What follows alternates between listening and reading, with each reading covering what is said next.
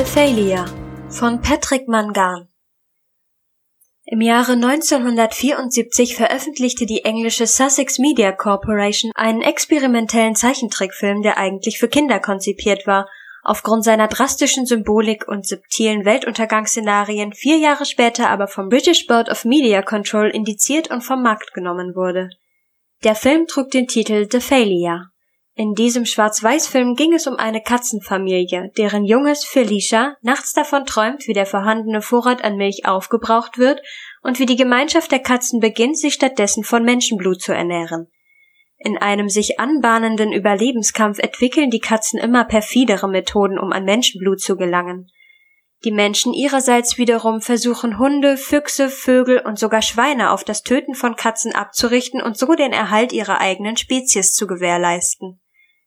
In einem apokalyptisch anmutenden Entscheidungskampf sterben schließlich die letzten Vertreter der Gemeinschaft der Katzen und Felicia, der einzigen Überlebenden, wird die Legende von Failure, dem Katzenparadies, anvertraut.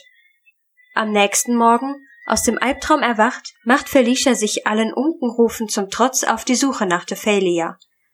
Eine Odyssee homerischen Ausmaßes schließt sich an, in der Felicia erkennt, dass sowohl die Menschen als auch die anderen Tiere in Wirklichkeit nur ein Spiegel ihrer selbst und daher Freunde sind. Grace, zu der Zeit, als der Film verboten wurde, vier Jahre alt, liebte The Failure. Wir ziehen zurück. Es war 1979. Graces Mutter und Graces Vater gaben die Wohnung in Brighton auf und zogen nach Deutschland. Da Grace keine Vorstellung von diesem Land auf der anderen Seite des großen Flusses hatte, versuchte die Mutter ihr das Land zu erklären. Wir ziehen in das Land von Frau Holle, das Land von Rumpelstilzchen und Dornröschen.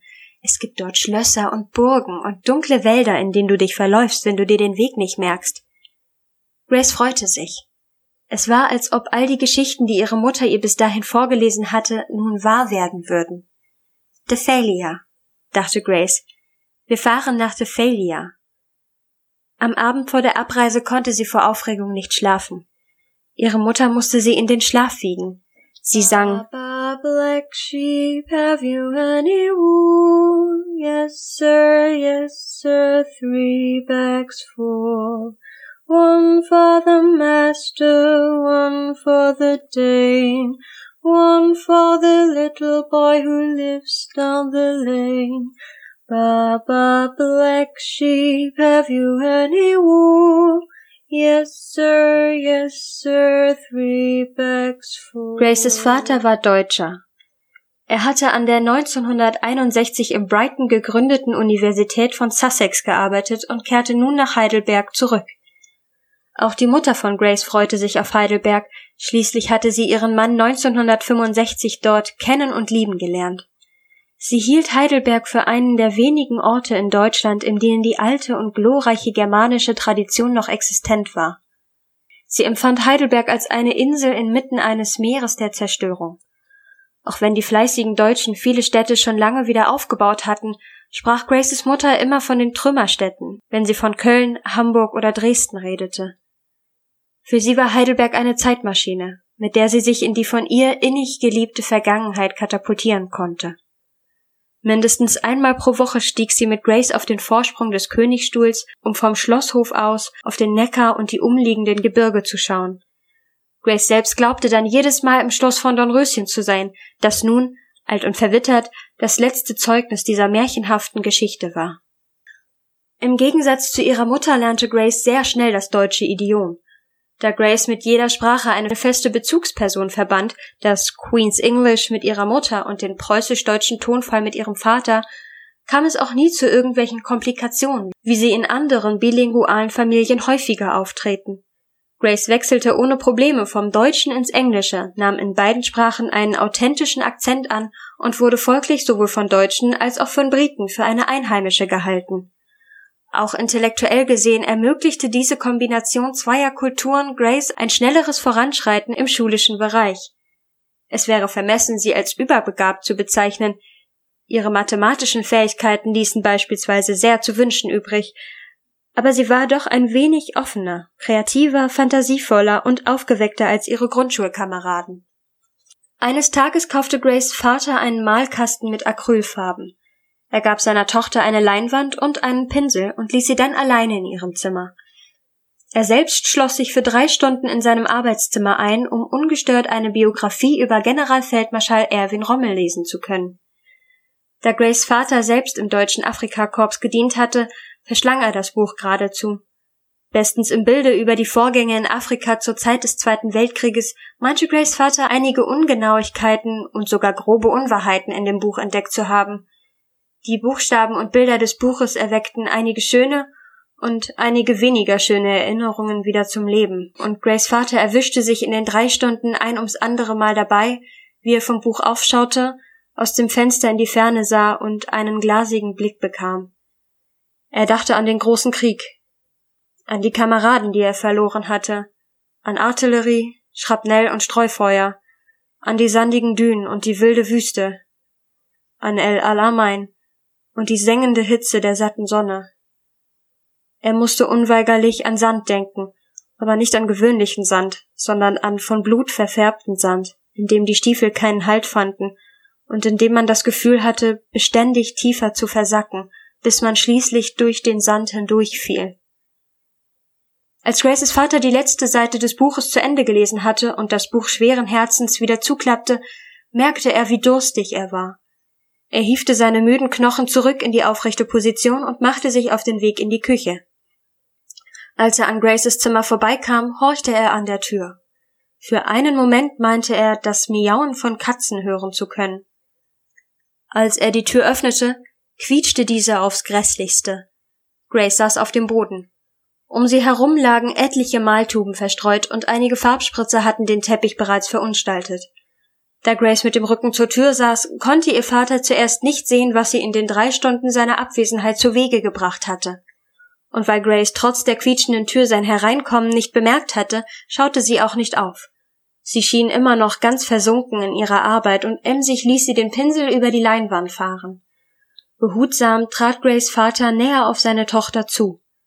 Langsam eröffnete sich ein Winkel über Grace Schulter, aus dem heraus der Vater einen Blick auf die Leinwand erhaschen konnte. Auf der überwiegend in schwarzen und weißen Tönen gehaltenen Leinwand erkannte der Vater die rudimentären Schemen einer Katze. Er erkannte das für Katzen typische kurze Gesicht und einen breiten kleinen Schädel. Der Backenbart mit den feinen Härchen, die nach links und rechts abstanden, war das sicherste Indiz dafür, dass es sich bei dem abgebildeten Wesen um eine Katze handeln sollte. Auch die leicht grün gemalten Augen hatten die typische Form von Katzenaugen. Die Katze auf dem Bild leckte sich die Pfoten. Vor der Katze befand sich eine kleine Schüssel. Darin war eine rote Flüssigkeit. Katzen trinken Milch, Liebes, sagte Grace Vater. Grace drehte sich zu ihrem Vater um. Diese Katze trinkt Blut. An dem Tag, als Grace acht Jahre alt wurde, starb eine Frau, die Grace Mutter sehr mochte, obwohl sie sie nicht kannte. Diese sehr berühmte Frau war bei einem Autounfall in Frankreich 40 Meter einen Hang hinabgestürzt. Ihr Name war auch Grace. Grace wird sterben, hatte Grace Mutter gesagt. Ich werde sterben? hatte Grace verwundert gefragt, als sie in die Küche kam. Nicht du, hatte die Mutter erwidert. Grace Kelly, die Fürstin, deine Namenspatronin, die schönste Frau der Welt. Sie war auf dem Weg nach Monaco mit dem Auto. Sie liegt im Krankenhaus aber sie hat so schwere Verletzungen, dass sie die Nacht wohl kaum überleben wird. Sie sollte die Nacht überleben, aber mehr auch nicht. Sie starb tags darauf. Grace ist tot, dachte Grace. Nur die Tochter, die kleine Stephanie, hatte den Unfall überlebt. Tagelang war in den Nachrichten von nichts anderem die Rede. Man zeigte den Fürsten, der seine Fürstin verloren hatte. Man zeigte seine Tränen, seine Trauer. Man zeigte seine für alle Welt sichtbaren Schmerzen. Er hatte seine Fürstin verloren. Nun war er alleine. Grace ist tot, dachte Grace. Dann ging sie auf ihr Zimmer, um zu malen. Grace malte immer besser. Sie gab sich viel Mühe, verwendete viel Zeit fürs Detail, belegte einen Malkurs für Kinder und erlernte verschiedene Techniken. Sie stieg von Acryl auf Öl um und ließ sich von ihrem Vater immer bessere Leinwände schenken. Die Motive blieben jedoch gleich. Katzen. Sie malte die verschiedensten Rassen. Perserkatzen, Abyssinier, türkische Angora und Tonkanesen. Je ausgereifter ihr Stil wurde, desto ehrgeiziger wurde sie. Sie konnte sich stundenlang über einen verpatzten Pinselstrich oder über eine falsche Farbmischung aufregen. Einmal malte sie eine schottische Faltohrkatze, die deshalb schwierig zu malen war, weil ihr Fell kurz, dicht und weich ist. Eine solche Beschaffenheit des Fells ließ sich malerisch nur schwer umsetzen, da es dann schnell so aussah, als habe die Katze kurze schwarze Borsten anstatt weicher Härchen. Als nach einer Woche das Gemälde immer noch nicht fertig war, übermalte Grace kurzerhand das Bild. Statt eines Katzenmotivs versuchte sie nun einen blauen Himmel zu malen. Doch die schwarze Farbe, für die sie das erste Motiv verwendet hatte, vermischte sich mit der hellblauen Himmelsfarbe. Aus dem blauen Himmel wurde schließlich eine große graue Regenwolke, die trübselig am Horizont entlang zog und irgendwie toxisch wirkte. Als Grace zwölf Jahre alt wurde, musste sie den ganzen Tag zu Hause verbringen. In den Nachrichten war von einer großen grauen Wolke die Rede, die über ganz Deutschland hinwegzog und die Menschen krank machte. Grace verbrachte den Tag damit, in den Himmel zu gucken und nach der grauen Wolke Ausschau zu halten. Es war ein herrlicher Tag. Die Sonne schien und der Himmel war fast wolkenlos. Vögel flogen vergnügt umher und zwitscherten so vergnügt, dass es eine reine Freude war, ihnen zuzuhören. Dennoch baten Grace Eltern sie unablässig, alle Fenster zu schließen und auf keinen Fall nach draußen zu gehen. Aber dann kann ich die Vögel nicht mehr hören. Wenn du jetzt rausgehst, meinte der Vater, wirst du vielleicht nie wieder was hören können. Grace Mutter schaute den Vater darauf skeptisch und leicht entnervt an. Verschreck das Kind nicht so, sagte sie. Du musst immer alles so dramatisieren. Das ist nur eine Vorsichtsmaßnahme. Wann kommt die graue Wolke? fragte Grace. Die Wolke ist nicht wirklich grau, sagte der Vater. Das sagen die Leute nur, damit wir ihre Gefährlichkeit besser verstehen. In Wirklichkeit ist die Wolke unsichtbar. Wer weiß, vielleicht schwebt die Wolke schon über unseren Köpfen. Jetzt in diesem Moment. Grace bekam eine Gänsehaut. Sie schaute in den blauen Himmel, der so friedfertig und fröhlich wirkte, und glaubte nun tatsächlich so etwas wie eine Bedrohung zu verspüren. Sie fühlte, wie der Himmel sie betrog, wie er versuchte, sie mit seinen bunten Farben und seinem strahlenden Lachen zu täuschen. Du täuscht mich nicht, sagte Grace herausfordernd in den Himmel. Ich weiß, wer du wirklich bist. Im Jahr darauf wurde Grace plötzlich krank. Zuerst muteten alle ihre Symptome wie eine harmlose Grippe an. Doch als Grace insgesamt zwei Wochen mit Fieber und Schüttelfrost im Bett gelegen hatte, wurde Grace Mutter unruhig. Wir müssen sie ins Krankenhaus bringen, sagte sie. Der Vater, unschlüssig darüber, was zu tun war, meldete zuerst Bedenken an, lenkte schließlich aber ein. Vielleicht ist es das Beste. Er war sich relativ sicher, dass es nichts Ernstes war. Was einen nicht tötete, so glaubte er, machte eine hart.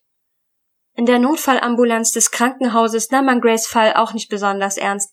Es waren zu wenige schwerwiegende Symptome, um eine schnelle und bevorzugte Behandlung zu rechtfertigen. Grace musste zwei Stunden in einer Sitzecke der Notfallambulanz ausharren, bevor eine Ärztin sie mit ihrer Mutter in den Behandlungsraum bat. Wo tut es dir denn weh, Kleine? Fragte die Ärztin. Im Kopf, erwiderte Grace. Die Ärztin fühlte Grace Stirn und nickte. Du hast ein bisschen Fieber. Dann zu Grace Mutter gewandt, sagte sie, dass sie ein Blutbild und eine Generaluntersuchung machen wolle. Grace Mutter gab ihr Einverständnis. Tun Sie das, sagte sie. Grace und ihre Mutter kehrten nach der Blutabnahme in die Sitzecke der Ambulanz zurück. Sie sahen, wie ein blutender Mann auf einer Tragbare hineingeschoben wurde. Sie sahen, wie eine verstört wirkende Frau mit einem dicken Bauch im Eingangsflur zusammenbrach. Sie sahen, wie ein kleiner Säugling auf den Armen seines Vaters hereingetragen wurde, er atmet nicht mehr, schrie der Vater. Dann wurden sie wieder in das Behandlungszimmer der Ärztin gerufen. Das Blutbild lässt keine genaue Schlussfolgerung zu, sagte die Ärztin zögerlich. Es passt zu keinem bekannten Krankheitsbild. Alles, was ich sagen kann, ist, dass Grace eine erhöhte Anzahl von weißen Blutkörperchen aufweist. Außerdem ist ein Anstieg von Glukokortikoiden und eine gleichzeitige Reduktion der Lymphozytenpopulation zu verzeichnen aber das zusammen ergibt, wie schon gesagt, kein eindeutiges Krankheitsbild. Was sollen wir also tun? fragte Grace Mutter. Die Ärztin zuckte mit den Schultern. Warten, sagte sie. Grace und ihre Mutter fuhren wieder nach Hause. In den folgenden Tagen ging es Grace etwas besser. Das Fieber ließ nach und Grace begann wieder zu malen. Der Vater, erleichtert über ihre Genesung, kaufte ihr eine Leinwand, die fünf bis sechsmal so groß war wie die Leinwände, die Grace vorher bemalt hatte. Grace freute sich. Ich werde die Katzen aus Dephalia malen, sagte sie stolz. Übereifrig machte sie sich ans Werk. Da Sommerferien waren, stand Grace jeden Morgen um acht Uhr auf und malte emsig an ihrem Opus Magnum. Sehr bald schon hatte sie Felicia, die Katzenheldin aus Dephalia, fertig gemalt. Auch die anderen Figuren aus dem Film fanden einen Platz auf der Leinwand. Als Grace Vater nach Wochen einmal in ihr Zimmer kam, fiel es ihm nicht schwer, das Gemälde seiner Tochter zu bewundern. Man mag kaum glauben, dass du erst 14 bist, sagte er erstaunt. Du malst mit einer Liebe fürs Detail, das ist unglaublich. Grace lächelte. Ist das Gemälde denn fertig? fragte der Vater weiter. In der Mitte ist noch Platz. Was kommt denn da für eine Katze hin? Grace schaute auf die Leinwand. Sie hatte insgesamt sechs Katzen gemalt, die alle in einem Kreis saßen. In der Mitte der Leinwand war noch eine große weiße Stelle, die noch nicht mit Öl bearbeitet worden war. Das ist mein Platz, sagte Grace. Im August desselben Jahres fuhr Grace mit ihren Eltern zu einem amerikanischen Freund ihrer Mutter. Sie fuhren ungefähr zwei Stunden mit dem Zug, dann kamen sie an einem Bahnhof an, an dem der Freund der Mutter sie abholte. Er war Soldat und sprach mit einem komischen Akzent, den Grace vorher noch nie gehört hatte. And you've got to be Grace, sagte er. I've heard a lot about you. Gemeinsam mit dem amerikanischen Soldaten fuhren sie zu der Airbase. Es war ein sonniger Tag und viele, viele Menschen befanden sich auf dem amerikanischen Militärgelände. Today's a very special day, sagte der Amerikaner. There's gonna be an air show. Und tatsächlich, als sie auf dem Flughafengelände der Kaserne ankamen, sah Grace viele Flugzeuge, vor allem Jets. Menschen liefen um diese Maschinen herum, kletterten in das Cockpit und sprachen mit den Piloten. Dann begann die Show. Die vielen Menschen verteilten sich auf die Tribünen oder stellten sich in sicherer Entfernung zu der Rollbahn auf die grünen Wiesen.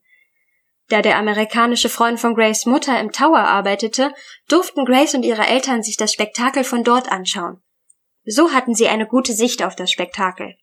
The Italians are the best, sagte der Amerikaner. It's their turn now. Grace sah zehn italienische Düsenjets in den Himmel steigen. Zuerst flogen sie in einer Pyramidenformation über den Köpfen der Zuschauer hinweg. Aus ihren Düsen kamen die Farben grün, rot und weiß, die Farben der italienischen Nationalflagge. Dann stiegen die zehn Düsenjets senkrecht in den Himmel. Als sie eine gute Höhe erreicht hatten, scherten fünf Jets nach links aus und vier nach rechts. Ein einzelner Jet flog in einem Bogen nach unten. Grace sah, wie die Flugbahn der Jets ein Herz formte. Langsam schloss sich das Herz an dem Punkt, an dem alle Jets wieder zusammentreffen sollten. Dann sah Grace, wie der einzelne Jet mit zwei Jets in der Luft zusammenstieß und wie ein Düsenjet in einem riesigen Feuerball in die Zuschauermenge raste. Eine unglaubliche Hitze entwickelte sich, und drang selbst zu ihnen durch das dicke Glas im Tower durch. Für eine Minute schien die Zeit stillzustehen. Obwohl ein riesiger Feuerball die Menschenmenge auf dem Rollfeld unter sich begrub, hinderte ein lähmendes Entsetzen die Menschen im Tower daran zu handeln. Grace, die nicht sogleich verstand, dass dort unten Menschen starben, fand das gigantische Feuer unbeschreiblich schön. Um die Rettungsarbeiten nicht zu behindern, verließen Grace und ihre Eltern die Airbase. Als sie wieder zurück in Heidelberg waren, liefen im Fernsehen die Bilder der Katastrophe. Über 60 Menschen waren bei lebendigem Leib verbrannt. Mit dem Himmel hatte etwas nicht gestimmt, dachte Grace. Eine gute Woche später wurde Grace wieder krank. Die Symptome waren die gleichen wie beim ersten Mal, mit der Ausnahme, dass sie dieses Mal stärker ausgeprägt waren. Vor allem morgens, also kurz nach dem Aufstehen, lag Grace jedes Mal erschöpft in ihrem Bett. So, als hätte sie die Nacht nicht im Bett verbracht. Meine arme Grace, sagte die Mutter. Es geht mir gar nicht so schlecht, protestierte Grace. Ich fühle mich viel leichter als sonst. Mir ist nur ein bisschen heiß. Grace jedoch litt nicht nur an Fieber, sondern auch an Appetitlosigkeit. Sie stand zwar auf und lief herum, aber sie wirkte dabei sehr gebrechlich. Grace Mutter machte sich ernsthaft Sorgen. Wir müssen wieder ins Krankenhaus, sagte sie. Noch nicht, erwiderte Grace. Ich möchte noch eine Nacht hier bleiben. Grace Mutter lenkte nach reiflicher Überlegung ein. Sie sorgte sich um ihre Tochter, aber das Fieber war noch nicht lebensbedrohlich. Außerdem war das Fieber beim letzten Mal auch quasi über Nacht verschwunden. Bevor Grace in ihrem Zimmer das Licht ausmachte, bat sie ihre Mutter, die Leinwand mit den Katzen aus Dephalia in ihr Zimmer zu stellen. Grace Mutter tat ihr den Gefallen. Sie lehnte die übergroße Leinwand vor den Schrank, so dass Grace sich nicht bewegen musste, um sich ihr Gemälde anzusehen. Da ist mein Platz, sagte Grace und zeigte auf den weißen, unbehandelten Fleck im Gemälde. Grace Mutter lächelte gequält. Dein Platz ist hier. Hier bei uns. Du kannst weitermalen, wenn es dir wieder besser geht. Die Nacht über blieb es ruhig. Grace Mutter horchte mehrere Male in die nächtliche Stille hinein, um sich zu vergewissern, dass alles in Ordnung war. Die Stille beunruhigte sie ein wenig, und sie fühlte sich ein bisschen in die Zeit zurückversetzt, als Grace noch ein Baby gewesen war. Damals hatte sie die große Stille auch als trügerisch empfunden und war in Grace Zimmer gegangen, um nach ihr zu sehen. Aber jedes Mal hatte sie nur eine friedlich schlummernde Grace vorgefunden. In der Gewissheit, dass es diesmal nicht anders war, blieb Grace Mutter im Bett liegen und versuchte einzuschlafen.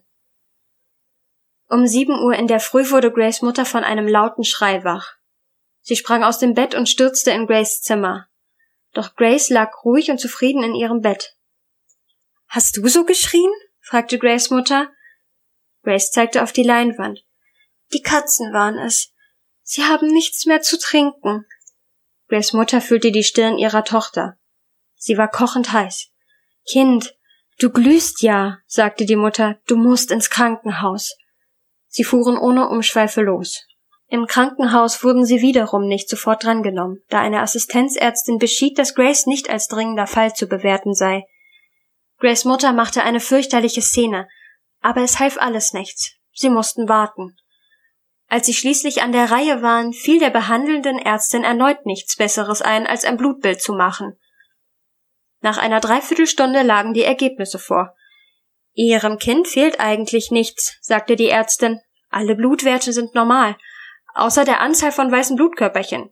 Darüber hinaus ist ein Anstieg von Glukokortikoiden und eine gleichzeitige Reduktion der Lymphozytenpopulation zu verzeichnen, was aber keine lebensbedrohlichen Symptome sind.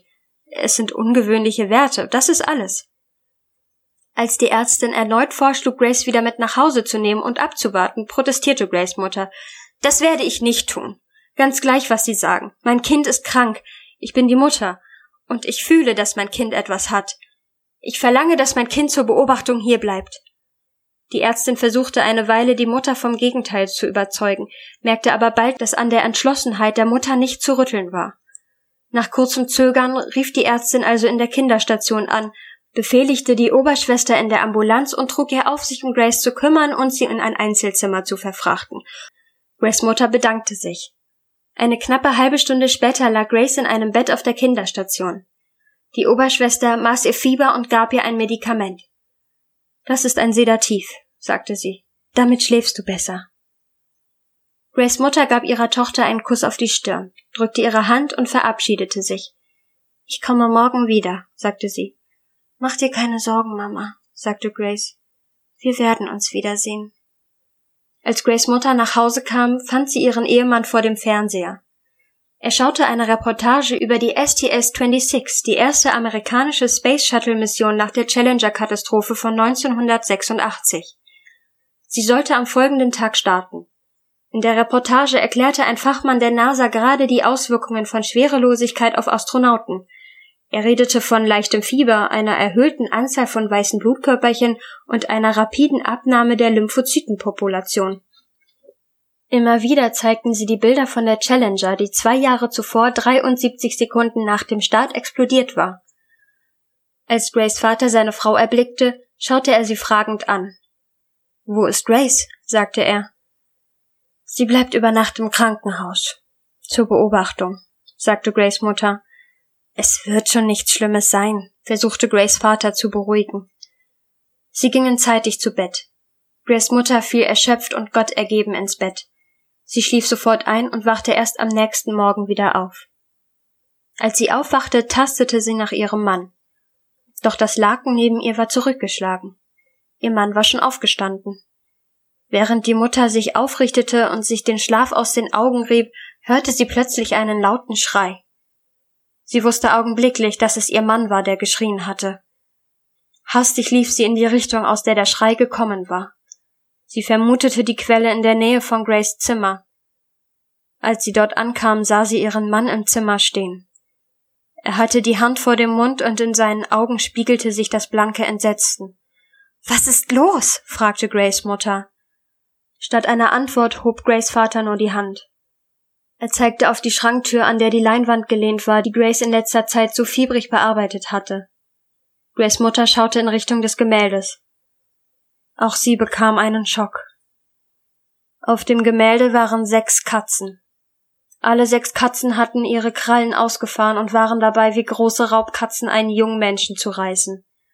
Zwei der sechs Katzen hatten dem Menschen schon große klaffende Wunden beigefügt und leckten begierig das aus dieser Wunde hervorsprudelnde Blut. Der junge Mensch aber schien keine Schmerzen zu empfinden. Im Gegenteil, es schien, als ob die Katzen die stillschweigende Erlaubnis hatten, dem Menschen wie Egel das Blut abzusaugen. Das ist Grace! schrie die Mutter entsetzt. Das ist Grace! Im gleichen Moment klingelte das Telefon. Es schrillte im lauten Ton durch die ganze Wohnung. Das muss das Krankenhaus sein, sagte der Vater geistesgegenwärtig.